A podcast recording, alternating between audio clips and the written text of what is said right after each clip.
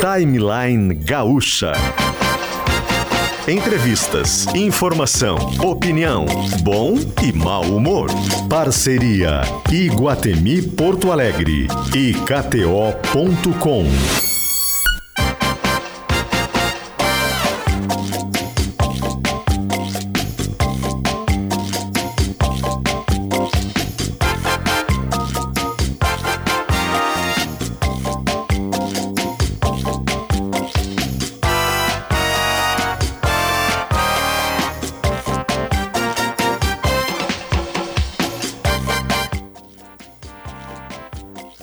Luciano Potter, Mariana Secom e Paulo Germano.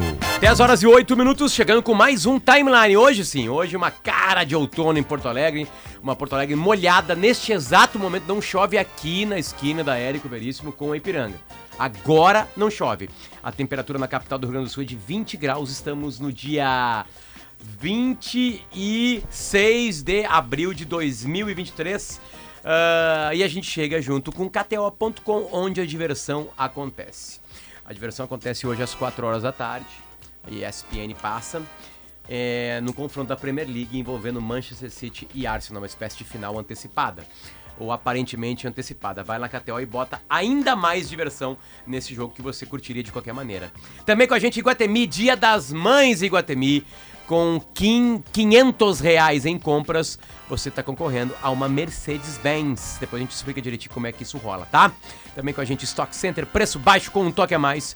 Clínica Alphaman, sexo, saúde, recupere a confiança e o prazer.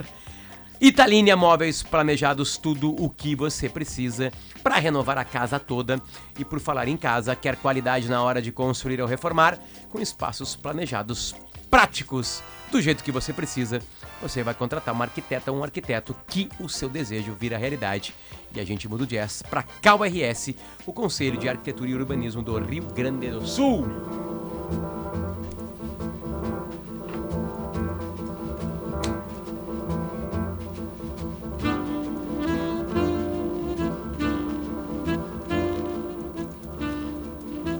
É,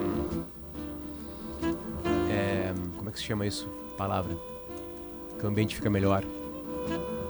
É transformador, é. O que, o que? O jazz tá tocando, cara. É... Sobe som, sobe som. O ambiente fica melhor, qual é a palavra, Mário? O, o PIB cresce. O PIB cresce. O PIB cresce. Já não é mais cerveja, já é um. Uma champanhe, um vinho, um espumante. Ah, não vamos falar de bebida, por favor. Por quê? Se passou eu não ontem? posso beber. Bom dia, Mari. Bom dia, eu não posso beber. Ah, é gente. verdade, tu não pode beber. É verdade. E Não tu, PG, posso. pode beber? Não, eu não bebo. Faz já o quê, hein? Deixa eu pensar. Duas horas. Eu tinha 28 anos quando eu parei de beber. E É, tu tem quantos? 28 40? e dois meses. Faz Tu tem 40 anos, PG. 12 anos. Eu tive uma recaída ali em 2016 que eu voltei a beber, um pouco não deu muito certo. Obviamente parei aí completamente, né? Mas a primeira vez que eu parei de beber eu tinha Admiro. 28. Admiro. Admiro pessoas que sabem falar não. É. Pra Não, não si dá. mesmo, né? Admiro. Te falando sério, tô falando muito sério. eu Admiro mesmo as pessoas que falam não. Mari, bom dia. PG, bom dia. Tudo bem? Tudo certo. Ah, só quero ressaltar uma notícia que a gente deu há pouco no, no Notícia na Hora Certa e também no, no Atualidade, que a associação que representa o Hospital Vila Nova comprou o Hospital Parque Belém. Por 17 milhões de reais, Parque Belém foi a leilão.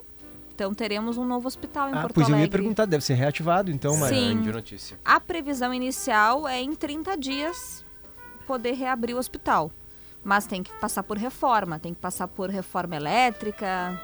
Enfim, o local está abandonado, há- tá fechado há seis anos, ou seja, a estrutura depreciou, é claro, né? Tá com danos, mas a expectativa é de mais de 100 leitos novos, tanto para atendimento no SUS quanto para atendimento privado. Então, e clínico geral e psiquiatria. Então, é uma boa notícia para nós no momento de que a saúde está tão Porto Alegre complicada. Tá precisando, tem toda razão. Teremos um novo hospital em breve, espero que ainda nos próximos meses. Perfeito. Bom, O Potter, não só para registrar aqui, Porto Alegre hoje tem um novo shopping, né? Inauguração de um novo shopping center, Sim, que é o sim, Pontal ali, que inaugura é, ali onde era o- a antiga área do, do, do- e, estaleiro e é só. um shopping mesmo, né? Com É. alguns outros itens que shoppings de Porto Alegre não tem. É, ele é um complexo, mas o principal desse complexo É é um, shopping monte de center. mas ele tem juntos. um hotel também, É um tem hotel. um complexo de saúde, né? Um hub de saúde que vai ter ali, que, que já, já, já tá inclusive em funcionamento. E aí nesse shopping vai ter casa de shows, o Hard Rock Café, Porto Alegre, enfim, uma série Mercado. de novidades, mercado, isso. E é interessante que dentro desse processo de reaproximação com o Guaíba, né, que Porto Alegre está fazendo, aquele deve ser o trecho da Orla, Mari, me parece, com atividade econômica mais intensa, né? Porque o, o que eu acho legal nesse processo de revitalização da Orla em Porto Alegre é que cada trecho tem a sua particularidade, né? Então se a gente pega o trecho 1 ali no gasômetro, ele é mais voltado para contemplação, com aquelas arquibancadas, para olhar o pôr do sol. Aí o trecho 3 é o setor esportivo. O trecho 2, que não saiu do papel ainda e tem umas novidades chegando por aí, mas a ideia é que seja voltado para eventos, né, Mari?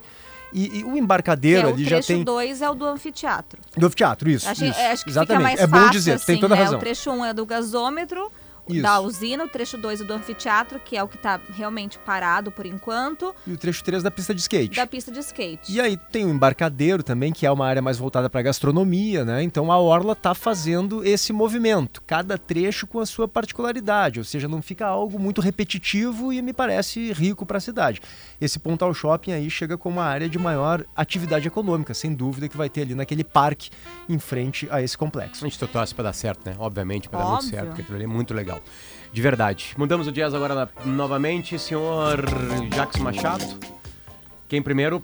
Primeiro, o Leandro Rodrigues está pedindo passagem porque está acontecendo um protesto nesse momento. O Leandro traz mais informações. Onde, Leandro? Bom dia.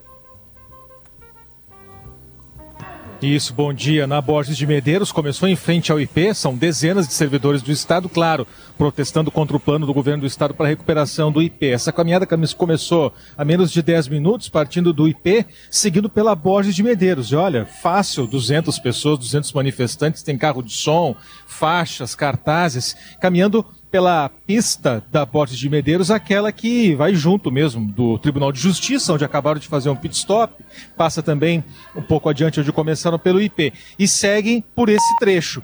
Então a Borges de Medeiros, depois do viaduto da Loureiro da Silva, está sendo desviada, o fluxo está sendo desviado para a pista mais da esquerda, é onde os motoristas seguem com alguma lentidão até a Avenida Ipiranga. O caminho deles começou por aqui, em seguida vão fazer uma pausa em frente à Secretaria de Educação, onde eu já estou posicionado, fazem também aqui uma rápida parada e depois seguem. O destino é o Palácio Piratini, por isso essa área central já tem bastante alteração.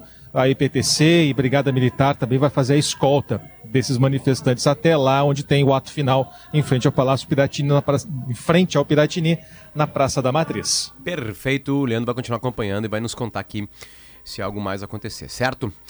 Um dos temas que hum, renasceu, e renasceu porque o treinador Cuca foi contratado pelo Corinthians, é o caso de Berna, que nós gaúchos vivemos intensamente. É, por uma questão muito óbvia, né? Porque o Cuca era jogador e, junto com outros três atletas do Grêmio, foram presos na Suíça numa excursão que o Grêmio fez na década de 80, finalzinho da década de 80. 87. 87 mais especificamente falando, é, num caso de estupro. Ah, esse caso já tinha sido ah, renovado com a segunda ou terceira ida do Cuca ao Atlético Mineiro. Ah, e agora o Cuca volta a um grande clube, né? De massa, como o Corinthians. Todas as pesquisas apontam o Corinthians como o segundo maior clube do Brasil em número de torcida, né? É, número de torcedores, enfim. E, e esse caso renasceu. Renasceu. Sim, até porque tem uma série de protestos, detalhes, inclusive, de né? torcedores e torcedoras. Corinthians hoje tem um time feminino, né? Que é, aliás, o melhor do Brasil. As jogadoras estão protestando muito com isso, se né? posicionaram Tem um contrárias. slogan chamado Respeita as Mina, que está sendo cobrado. E a gente quer saber mais desse caso, porque ainda tem coisas desencontradas ou não. E ontem teve um fato novo. Um fato novo. Uma reportagem do UOL que entrevistou um advogado na Suíça da menina que foi vítima de estupro adolescente na época com 13 anos.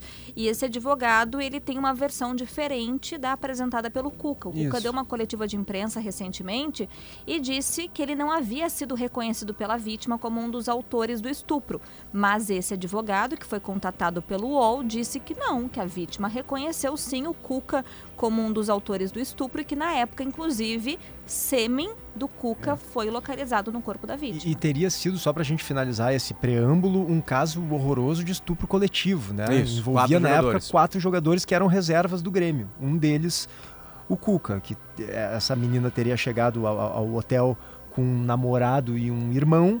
E aí os jogadores, em determinado momento ali perto do quarto, deram um jeito de expulsar os rapazes e colocaram a menina de 13 anos para dentro do quarto. Ela, ela já conhecia o Grêmio, gostava do Grêmio, o Grêmio já tinha tido uma excursão Acho que um no ano ano anterior, anterior o Grêmio lá, tinha ido enfim. lá pra Suíça. Tinha camiseta do Grêmio, queria uma nova camiseta do Grêmio, enfim, essas coisas todas. Por isso que a gente tá na linha com o Rodrigo Vessone, jornalista, nosso colega. Rodrigo, como é que tá, cara? Tudo bem? Obrigado por nos atender. Como estamos? Bom dia, bom dia aí ao PG, a Mari, bom dia Potter também. É, prazer de novo aí estar falando com vocês da Gaúcha. O Potter nunca falou comigo, mas eu considero um amigo, porque como eu escuto Sala quase todos os dias pela internet e, e vejo aquele desespero dele colorado, enfim, aí a gente... É verdade, é um desespero. Se tu A- a- conhecesse ele até- de verdade, tu não consideraria um amigo. Ah, tô brincando. É, é que quando a gente é ouvinte, a gente passa a ser amigo de vocês. É, É. meio comum isso, né? Legal. Vessone, eu e te a tese do Potter de que quarta-feira pega o Manchester City, ele tá tranquilo, e o esporte em casa no domingo tá. Ele tá nervoso, é uma das melhores que eu já vi. Por exemplo, quinta- amanhã é quinta-feira e o Inter joga contra o CSA, pavor completo, né? Quando, quando É eu amanheço isso, e tá escrito é lá isso. dia de Inter, o Inter faz uma postagem, eu não sei porque o Inter faz essa postagem. Quem é que fica feliz que o Inter vai jogar, enfim. Tem, tem aquela figurinha só pra encerrar que é como vai acabar o seu dia? Bem, mal, depende do Inter. Pois é. Né? Depende do Inter. Sempre é. marcando depende do Inter. Vessone, infelizmente, nosso papo não é sobre a parte boa do futebol, né? Que Sim. toma o futebol, claro, 99,9% do que acontece com o futebol é muito divertido, enfim, o futebol é entretenimento, né? Esse caso foi, foi, foi reaberto porque um dos maiores clubes do mundo contratou o Cuca como, como treinador.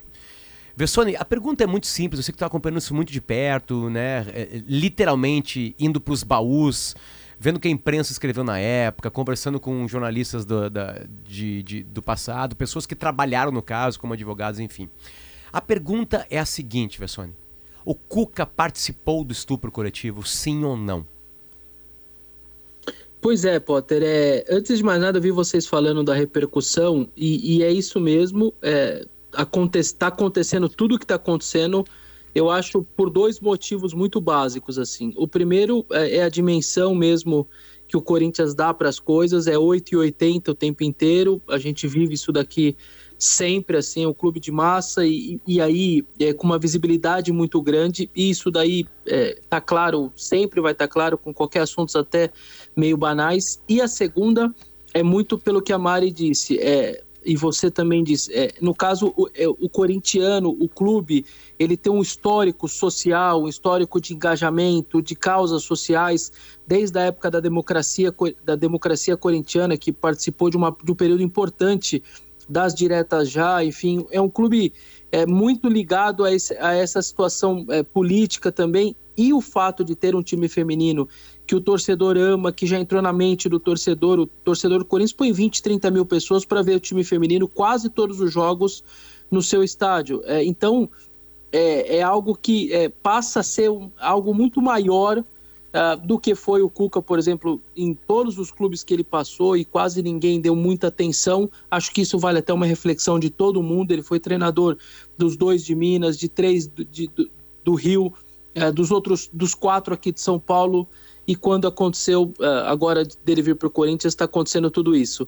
É, o clima está muito pesado, a parte é, grande de protesto de parte da torcida, e eu nunca vou falar em nome de, de uma torcida inteira, acho que nem é justo. É, nas enquetes todas que nós fazemos, cl- claramente tem uma maioria até a favor do Cuca, é, 60%, 70%. Nós fizemos uma enquete, por exemplo, com 30 mil votos no nosso, no nosso YouTube. E aí, por exemplo, desses 30 mil, deu 60, quase 70% a favor do Cuca. Só que esses 30, 40%, apesar de ser uma minoria, é uma minoria muito barulhenta e faz muito barulho mesmo, e isso tem um impacto muito grande, porque 30% de uma torcida e com um clube de uma visibilidade desse é, realmente é muito barulho.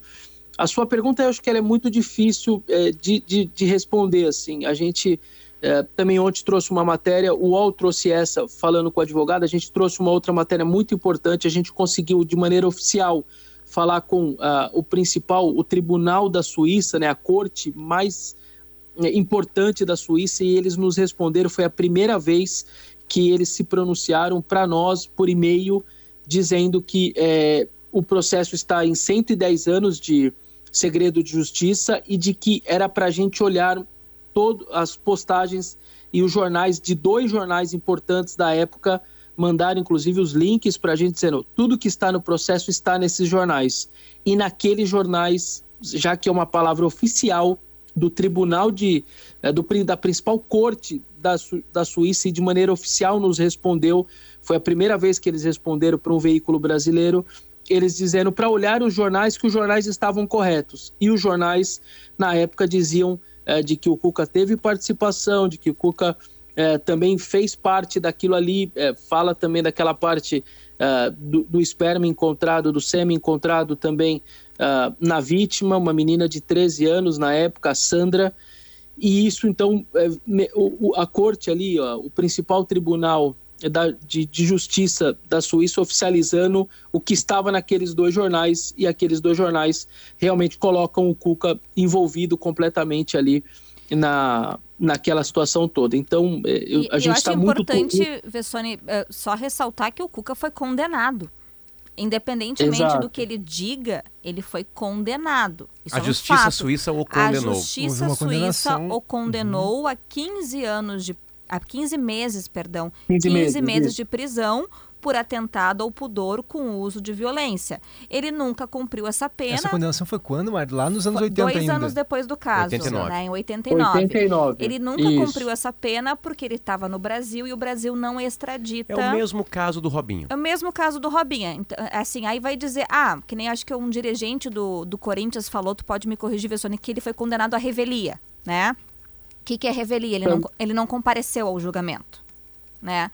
É, mas também não é verdade porque tinham é, jornalistas, é, perdão, advogados na época contratados ali pelo por Grêmio, eles ou né? pelo Grêmio, pelo Grêmio que os defenderam. Tinha um com o Fernando e outros dois defendendo os outros três guris, enfim, guris mais ou menos, né, 22, 23 anos, enfim. É, homens. E aí é isso. Então eles foram mesmo defendidos, a, o, a revelia é mais ou menos, é bem entre aspas mesmo, porque tinha alguém ali defendendo, eles só não estavam presentes. É isso mesmo. É, esse é o argumento do Cuca. Tem até uma frase dele: ah, não fui julgado e culpado, fui julgado a revelia. Mas ele foi condenado, isso é fato. Ah, o, o, o, Cuca deu algumas poucas entrevistas sobre isso, né? É, e uma delas bem marcante ao lado da, da esposa e da filha, né?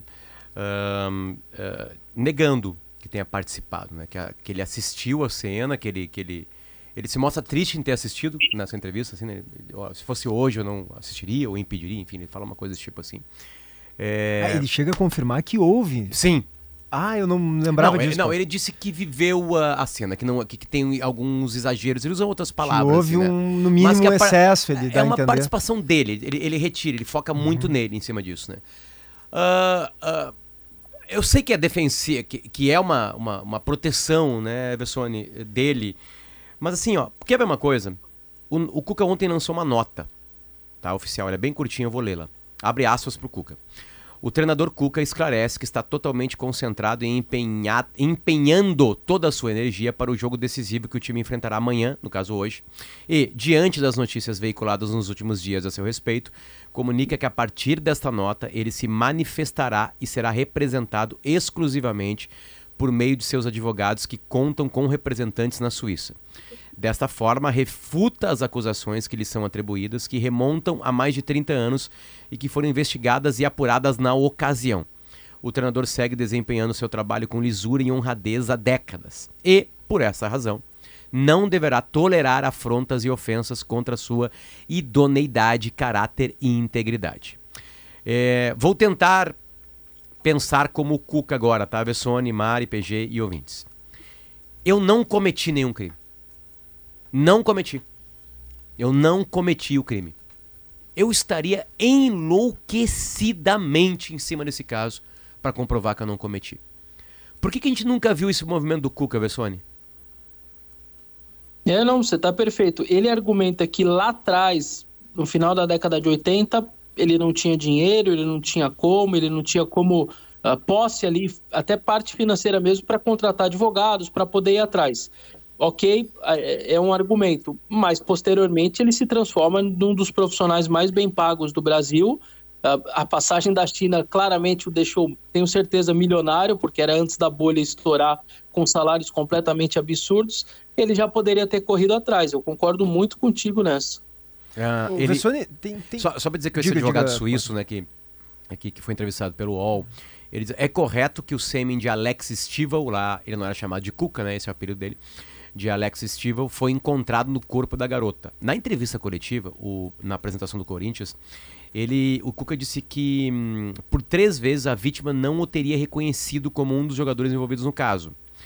Ahn, é, O isso que o também, advogado também disse que não é verdade. que também não é verdade. Disse que ela- ele foi reconhecido sim pela vítima. É, exatamente. Vessone, por favor. Não, acho que o PG ia fazer uma Ah, pergunta, desculpa. Não, né? eu, eu, eu acho que tem um- um- uma ilustração, né, Vessone, muito clara nesse caso do Cuca, que é o quanto a sociedade mudou, né? Isso fica muito evidente, né? porque naquela época, Muito claro, em muito. 87, Vessone, bom, tu agora tá pesquisando bastante sobre isso, eu dei uma lida também eh, na maneira como a imprensa tratou o assunto.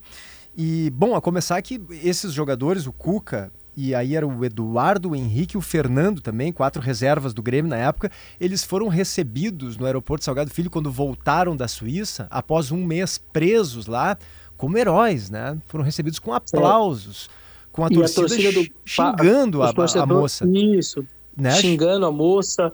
É, é meio assustador, assim. Eu confesso que nos- a gente ler o, o que a gente leu nos dias de hoje, ouvir o que a gente ouviu, as frases, a maneira que se portava na sociedade na época, realmente assusta. Hoje em dia assusta muito. uma, uma conotação, né, Vessone, de que, ah, o que, que a menina foi fazer lá? Eu, se fosse pai de uma menina de 13 anos, não quer permitir que uma guria fosse no hotel, né, no meio dos jogadores e tal. Então a culpa é mais dela do que deles. Quer dizer, tinha esse, esse, esse discurso implícito em quase todas as abordagens que se via sobre o assunto, isso lá no final dos anos 80. Felizmente, a sociedade mudou e não é mais a visão que se tem hoje sobre isso.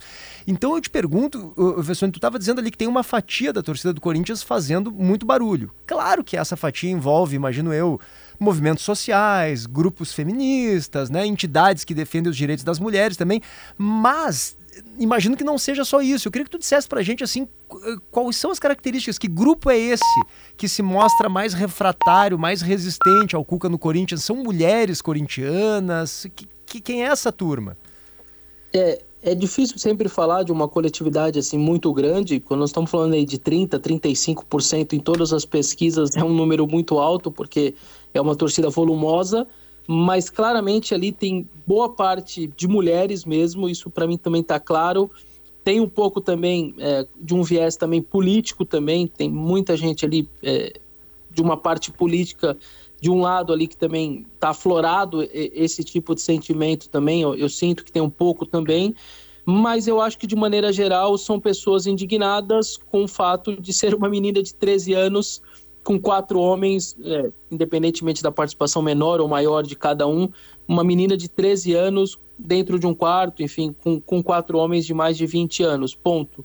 Então, por mais que a sociedade tenha mudado, e você tem razão, e acho que a gente tem que pontuar, é, claramente é, era uma menina de 13 anos e houve ali uma, uma situação que não deveria ter acontecido. Também isso é preciso deixar claro. Uma outra situação, acho que a gente deveria fazer uma reflexão, todos nós, eu acho, sinceramente, todos os nossos colegas, jornalistas e tudo mais, porque, como eu disse, o Cuca no, no Palmeiras, por exemplo, o mais inusitado era porque ele usava calça vinho da sorte, o, no Santos era molecada que é, ele curtia a molecada ali de brincadeiras e, e a, molecada tirava sarro dele.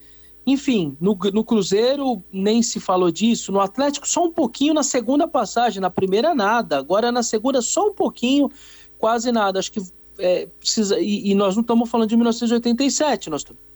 Nós estamos falando de 2020, 16, 17, 2015. Já era uma sociedade completamente diferente. É então, eu acho que essa, essa reflexão deveria estar tá sendo feita por todo mundo, sinceramente, e não esperar ele ir para um clube com uma visibilidade dessa maneira, com uma torcida engajada politicamente, socialmente, como a do Corinthians, historicamente, inclusive, para acontecer tudo o que aconteceu. Acho que vale essa, fica essa reflexão também, eu acho que da nossa parte aí, para ser bem honesto. O vice jurídico do Grêmio na época é uma pessoa muito conhecida nossa aqui, aliás, né? O Bastiano falou do sala de redação, né? O Cacalo, né? Luiz Carlos Silveira Martins.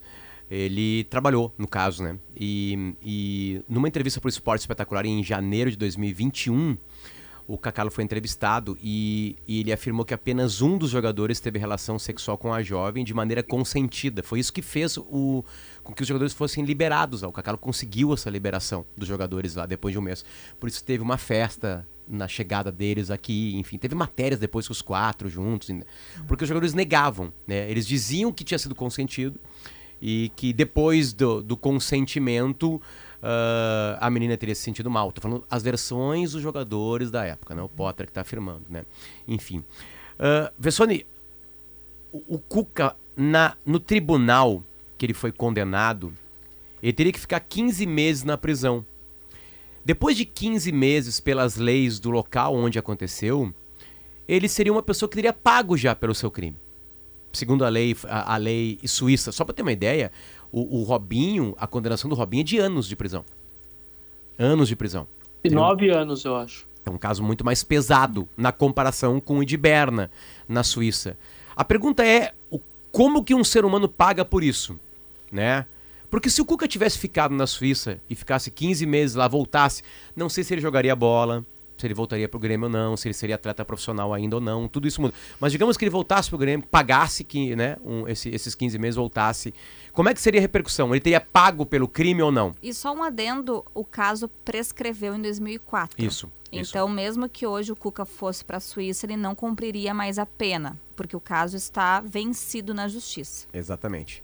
Como é que a gente penaliza aí? Uh, o que, que a gente está esperando do Cuca, Vessone?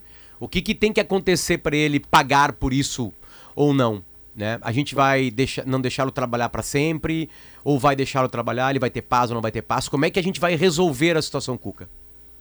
É, essa sua pergunta, é, eu diria que é a pergunta do milhão, porque é, é uma situação muito difícil. Como ele não pagou quando ele deveria, a, a justiça obrigou ele a pagar, agora o máximo que eu consigo enxergar é é um pedido de desculpa, uma, um, assumir o que, que, o que fez, ou é, de acordo com a justiça ele fez, a, a deixar claro para as pessoas o quanto está arrependido e aí ver as consequências disso, porque eu não consigo enxergar. A sua pergunta, ele deve continuar trabalhando, ele tem que acabar para a sociedade, é, é, ela também vale muita discussão, daria um programa de duas horas a gente falando sobre isso.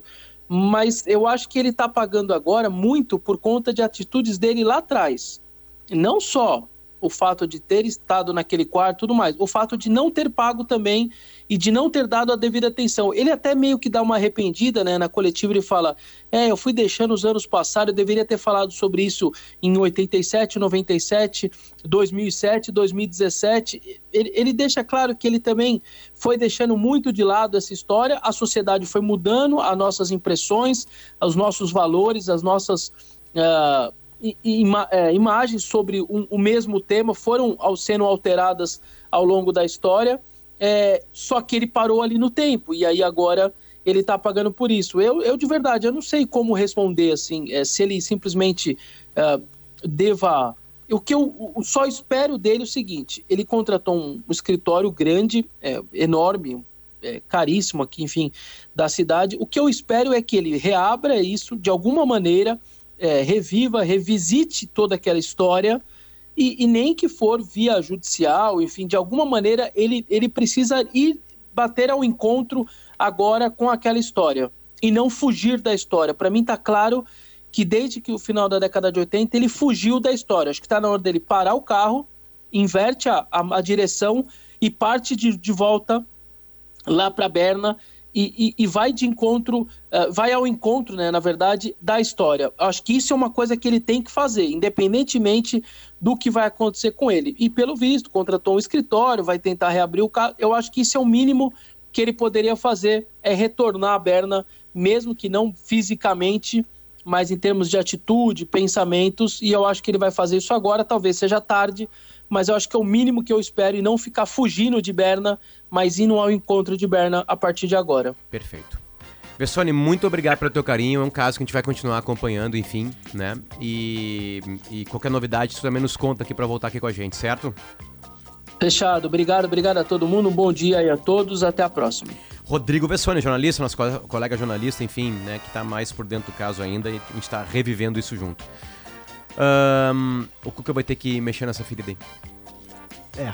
Ele vai ter que mexer nessa ferida. Talvez ele não consiga mais trabalhar. Ele vai ter que reabrir o caso, ele mesmo. E eu repito, se ele disse que não participou, eu iria até a morte para comprovar isso. Eu traria à tona é, provas de que não participou. Eu, eu estaria agora, assim, é, indignado. Imagina só. Eu não participei de um estupro e estão me chamando de estuprador. Eu, tô, eu, tenho, eu tenho que gritar, PG, Mari. Eu preciso gritar, eu preciso comprovar. Né? Eu tenho que jogar, né? Eu sei que o mundo mudou e blá blá blá, então agora é hora. Enfim, esse é o tamanho do Corinthians, né? E da cobrança que o Corinthians faz em cima desse caso. Como disse o Vessone, o Cuca passou para Atlético Mineiro, Palmeiras, Santos, dos grandes clubes brasileiros. né? E sempre com bons trabalhos, ele é um ótimo treinador. Ótimo treinador. E alguns ouvintes lembram também que o Henrique, Isso, que é zagueiro. um dos que participou do, do, do crime, do estupro, jogou no Corinthians também. Jogou no Corinthians depois. Mas foi na década de 90. Exatamente. Enfim, aí, aí tem, tem essa questão toda da, da sociedade ter evoluído, né? Naquela época, esse tipo de situação era, abre aspas, aceitável porque a sociedade era E- mais machista. E por isso que ler jornais da época é assustador. É assustador. É absolutamente perturbador. É. Quando a gente lê os jornais lá de 1987, nessa época, a maneira como se referiam a essa menina, que, repetindo, ela tinha 13 anos de idade, né? Então sempre havia um discurso implícito, como eu disse, não só de culpa dela, mas como, embora fosse muito menina, com 13 anos, fosse uma, né, dava-se a entender de que ela era mais Vamos- vamos falar. desenvolvida fisicamente. No aeroporto, na hora que os jogadores desceram, ah, as pessoas que estavam no aeroporto recebendo os jogadores gritavam a palavra formada pelas quatro letras nessa ordem: P-U-T-A. Isso. Seguidamente. Seguidamente essa palavra. É isso que gritavam no aeroporto. Só pra você ter uma ideia o que, que era 80 e 87. Isso, E os quatro jogadores chegaram aqui achando que poderiam, né, Potter, serem muito agredidos. E foi o contrário. Eles não sabiam o que ia ocorrer com eles e foi o contrário. Agrediram a vítima e, e- e, exatamente, receberam os jogadores como heróis. 10h39, a gente já volta.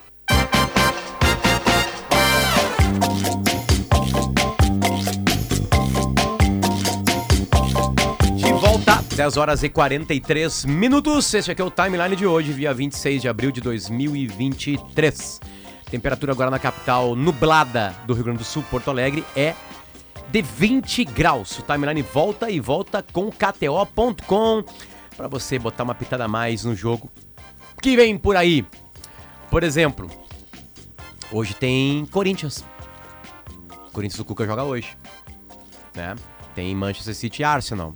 Amanhã na Copa do Brasil tem Inter e Grêmio, em jogos diferentes. O Grêmio contra o ABC, o Inter contra o CSA. Corinthians e Remo, né? Corinthians e Remo, exatamente. A primeira partida foi 2x0 Remo. O Corinthians tem que Pois tirar é. essa vantagem. Ah, com a gente também, vai na KTO, kto.com e faz a sua diversão. Te registra. Promoção Dia das Mães Iguatemi com 500 reais em compras. Concorra a uma Mercedes GLB 200 Progressive. Explico. Tu vai no aplicativo do Iguatemi e aí tu compra algo no Iguatemi de qualquer valor. Esse algo vai te dar uma nota fiscal. Essa nota fiscal tem um QR Code. No aplicativo do Iguatemi tu abre promoções, vai lá Dia das Mães, abriu.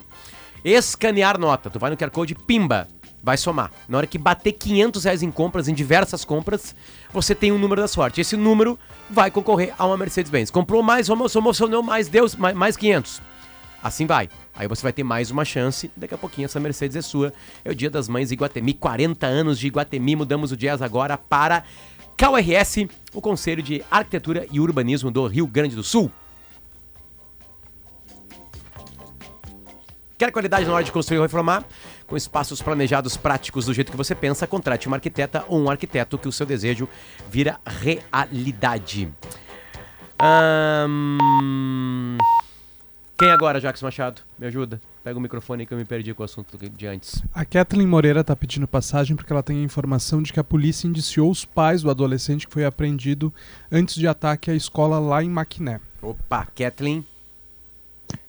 Oi, Potter, bom dia a todos. Temos essa confirmação dada agora pela manhã da Polícia Civil daquele caso do adolescente apreendido antes do ataque à escola em Maquiné, no litoral. O pessoal deve lembrar, foi no dia 11 de abril. O caso teve bastante repercussão porque foi apreendido na, na residência um farto material de apologia ao nazismo. E agora então veio essa decisão através da Coordenadoria de Recursos Especiais da Polícia Civil e conforme a investigação, os pais vão responder por indução e incitação de crime de apologia ao nazismo e de preconceito e discriminação, assim como corrupção de menores. Eu conversei há pouco com o diretor do Grupamento de Operações Especiais, o delegado Marco Antônio Duarte de Souza, e ele disse que um dos elementos que levou a essa decisão é que na noite anterior, à manhã seguinte em que estava sendo planejado esse ataque, na entrada da casa do adolescente dos pais, já chamou atenção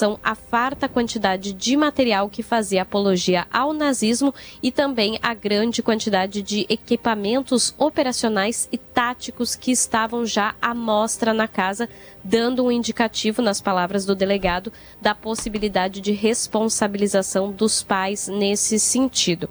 Souza afirma que a atividade do jovem foi influenciada por esse componente doméstico. A gente lembra que o adolescente já foi responsabilizado pela polícia pelos crimes de terrorismo e apologia ao nazismo. Ele segue internado em função disso e esses pais estavam presos preventivamente e seguem nessa condição de prisão. O que pode acontecer agora é que o Ministério Público, com essa decisão da polícia, ofereça uma denúncia para que eles respondam às acusações judicialmente. Se eles forem condenados, a pena pode chegar a sete anos de prisão. Kathleen, uma dúvida. Tá bem claro que essas pessoas, segundo a polícia, faziam apologia ao nazismo e teriam influenciado o menino, inclusive, a, a pensar dessa forma. Mas a polícia entende que os pais também uh, sabiam que ele cometeria ou queria cometer um ataque contra uma escola? Essa parte não está bem clara, né, PG? Mas quando se coloca o indiciamento, o delegado fala claramente da responsabiliza responsabilização é, dos pais. Inclusive, faz esse alerta para que os pais estejam atentos ao que os filhos estão fazendo, porque neste caso, como eles mencionam que tinha muitos materiais, não tinha como os pais não saberem que o adolescente estava planejando um ataque a essa escola. E aí eles chamam a atenção de que os pais podem responder sim, como está acontecendo agora com esse caso de Maquiné.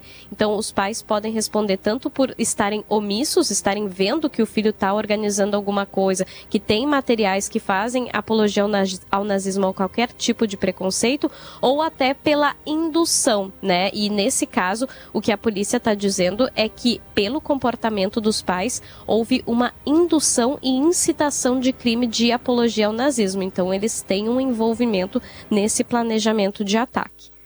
Obrigado, Kathleen Moreira. É um caso que a gente está acompanhando de perto também, né? Enfim. Jacques Machado, o programa hoje está lotado, 10 horas e 48 minutos. Potter, tu foi da, um dos assuntos das timelines. Eu recebi em vários grupos de amigos teu mais recente vídeo aí falando sobre viver por 100 anos e a importância da, da amizade dentro disso. E para falar desta timeline, que faz parte do nosso timeline, a gente está na linha com o Dr. Emílio Moriguchi, que é diretor fundador do Instituto Moriguchi, que é um centro de estudos em envelhecimento. Doutor Emílio, é um prazer recebê-lo aqui para um assunto tão importante. Como é que estamos? Tudo bem? Bom dia. Graças a Deus, tudo bem. Bom dia. Bom Isso dia. aí. Bons relacionamentos é a causa hoje em dia considerado mais importante para viver bastante e bem. Por que a questão agora, doutor Emílio, né, e por isso que o Jacques brincou, né, da, da questão do meu vídeo, é de que a gente está cada vez vivendo mais. E vivendo isso. mais, a gente vai ter que achar mais coisas para fazer. E aí a sociedade inteira muda porque a gente está vivendo mais. As coisas mais óbvias, né? Os, temos que discutir o sistema de previdência.